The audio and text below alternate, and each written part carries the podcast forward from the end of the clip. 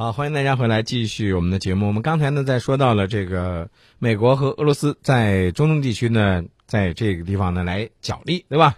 来争夺自己的利益，想让自己的这个利益最大化。那么其实呢，不管这个美国和俄罗斯怎么来斗法呀，咱们中国在态度上一直是很明确的。在上一周咱们节目当中也说到了啊，那就是打击恐怖主义，大家需要合作，对啊，不要搞这种双重标准。嗯那么关于叙利亚问题呢，大家要坐下来谈啊，进行包容性的这种谈判。我们呢愿意为此做出努力，你们要谈，我们可以给你谈判桌。嗯那么至于叙利亚的局势呢，我们从来没有明确表示是介入还是不介入，嗯采取了这种模糊的态度。我觉得这种态度其实最好，这是对我们整体国家利益是有有利的。对，呃，除此之外呢，大家想一想，美国在两次世界大战的时候干了什么事儿、嗯啊？嗯他就是卖各种军火，嗯然后呢趁机发了很多财。嗯那么他还攫取了很多的这种利益嗯，啊！我觉得我们呢，为了打击反恐啊，有有人比如说他需要无人机、啊，我们可以提供一些，对，啊、我们可以提供一些我们的现有的一些反恐的这个装备啊。对，啊大家在力所能及的范围之内，你可以啊选一选，我们这儿也有便宜的这种无人机，嗯效果跟美国的差不多，嗯然后价钱比它便宜的太多了。嗯，对。哎，宋老师，咱们说完了这个中东的这个局势之后啊，我就在想，你看啊，美国现在呢，应该说在中东地区有俄罗斯给那儿 给他牵制住他啊，他好像占不到太大的便宜，所以这这两天呢，我觉得他有点不消停。什么不消停呢？就是最近几天的这美国媒体，包括日本媒体，还有英国的《金融时报》，哎，听说英国的《金融时报》是被收购了，是吧？啊，被日本给收购了，被给收购了以后啊还能不能装出李中克的样子？我觉得不好说啊。这个他都在炒作一个话题，什么话题呢？就是美军可能会派军舰到中国南海海域航行，并且将挑战中国进入中国建造岛屿十二海里以内。我们都知道，进入十二海里相当于侵犯了一个国家的主权啊。嗯，这个呢，你看到没有？这个并不是美国官方在说，嗯他用了美国媒体，用了日本媒体，用了英国的媒体炒作这么一个话题。我相信这背后是不是有 CIA 的受益对，啊？是不是有这种可能性？其实呢，他就是想探探你的口风啊，看到底会如何。其实呢，我要跟大家说，你要看奥巴马怎么表态，嗯啊，你不要光看美国媒体在那儿说，他们说他还能打外星人瞎嘚嘚是吧？啊，嗯他还能打外星人呢对吧？这个我们不能听他瞎嘚的。那么，中国外交部发言人华春莹呢，在十月九号的时候，就这个问题明确的表示了，嗯中国政府对相关报道严重关切，并警告美国称，美方对中方的原则立场是清楚的。嗯其实说白了，我们就告诉你，我们什么立场、什么底线，你自个儿一清二楚。嗯。别拿你这些乱七八糟的媒体过来在那儿胡说八道。也就是说，这其中的含义很明确，也就是你美国的军舰也好，军机也好，你只要来，我们肯定会驱赶，对吧？对不会给你留下任何的机会。中方呢一向尊重和维护各国依据国际法在南海和世界各地享有的航行和飞越自由，嗯但是绝对不允许任何国家嗯以维护航行和飞越自由为名，侵犯中国在南沙群岛的领海和领空。嗯我们敦促有关方面不得不不得采取任何挑衅言行，为地区和平稳定发挥负责任的作用。嗯，对。呃，你还记得有这样一件事没有？就是之前美国的军舰在中国航母辽宁号训练的时候不听警告靠近了，对吧？嗯，当时就差点被中国军舰给撞到了。最后呢，这个美国军舰是紧急掉头离开啊。对，然后呢，还说这个司令不专业，干嘛嗯呢？在跟他的这个一个女下属在调情，然后在不知道做什么事情。所以把这个责任就推给了这个美国军舰的这个舰长后来呢，就把他给开了。嗯那么美国呢，他怎么说呢？我就觉我始终觉得这个战略啊，他有点急功近利，光看眼前不看长远。嗯，大国最忌讳的是什么？多面开战。第一是多面开战，第二啊，有些时候你不要使一些这个下三滥的一些手段，嗯对吧？你你美国也算是一个大国了，你老是使一些这种下三滥的手段，有点为为人不齿。我跟你说，他抛出来这种东西，我觉得还有一种考虑，啊就是在叙利亚被普京直接打脸了，给灭了 目瞪口呆，说你怎么能出兵呢？你为什么出兵呢？嗯，你打的好狠呐！他想在这儿找点平衡是吧？但是我告诉你，那很有可能的这个结果就是那边左脸挨过打了以后，到这边的右脸啪又被打一下。对我们很多时候呢，就是默默的做，嗯但是嘴上不说。哎，这美国他就喜欢占这个便宜，占口舌之力。嗯那么我们看到呢，美国这两天派了战斗机，把什么给炸了？把叙利亚的两座电厂给炸了，嗯基础设施给搞破坏了。嗯呃，美国这个误炸是相当有水平的呀。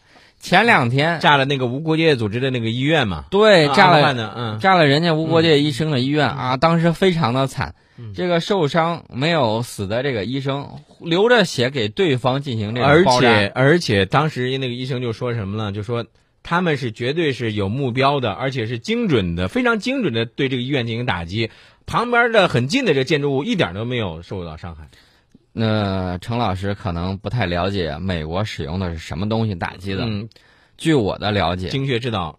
那他用的是 AC 幺三零嗯这个炮艇机，嗯就是那个 C 幺三零改装的那个，顶上长枪大炮都有，嗯对准那个地方，你知道打了多长时间？嗯，一个小时。所以你想那个造成的这个损害是有多大？它可以精确的瞄准。玩过这个《使命召唤》的这个朋友，嗯有一集里头大家都非常清楚，你可以在这个炮艇机上对地面目标进行这种锁定，热成像仪下去，嗯能看清楚地面面上有几个人在干什么。然后呢，你它有这个加农炮，还有什么呢？还有这个榴弹发射器，嗯还有这种机关枪。嗯他就在这种情况下反复对底下进行这种扫荡，而且无国界医生啊告诉附近的美军，跑去告诉附近的美军说我们这儿是医院，好好几次告诉他们了。对，嗯但是不听，一个小时反复的在那儿扫荡。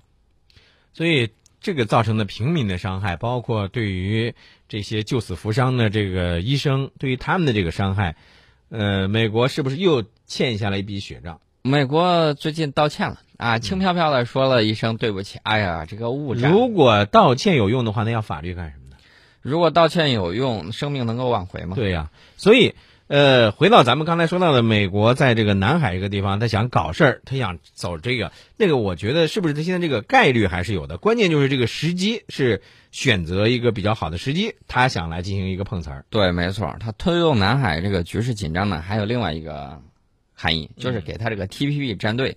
然后呢，我们最近就发现网上有一些人，我毫不讳言的告诉大家，网上有一些人，要么就是这个脑筋不清楚，还有一些人呢，这个就是听美国的这种指挥啊，美国让他说什么他就说什么，嗯甚至跑到我们的这个节目后头这个留言，在那儿这个各种讽刺。嗯如果你听了这个节目，我们从头到尾都是美国自己怎么说，对吧？美国自己内部的嗯啊，然后国外的，现在连德国的民众都上街游行示威，反对什么呢？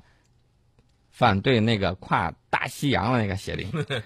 大家看到没有？这都是美国的盟友，这都是美国内部的。比如说我们刚才提到了希拉里，我们嗯提到了这个杰布布什等等等等，这都是人家自己的事情啊。TPP 啊影儿都还没有呢，现在就有很多人啊如丧考妣，好像那个 TPP 是他亲爹一样。那么美国推动南海局势紧张，其实就是告诉相关国家。赶紧快点通过吧！嗯我要把你们搓到一块儿去，嗯跟着我，嗯当我的这种补血药。嗯嗯、能不能实现呢？这个我希望他们做梦都能实啊现。问题是，梦能不能醒呢？这个有的时候有的时候也许就是黄粱一梦啊这个美国海军呢，我们说到这儿的时候，不得不说美国海军。美国海军最近无仗可打，嗯。觉得自个儿空有一身本事，无用武之地啊。嗯。我们就看到这个美国海军现在很想表现，嗯。但是呢，想要要征军费啊，嗯。想要征军费，你没理由啊。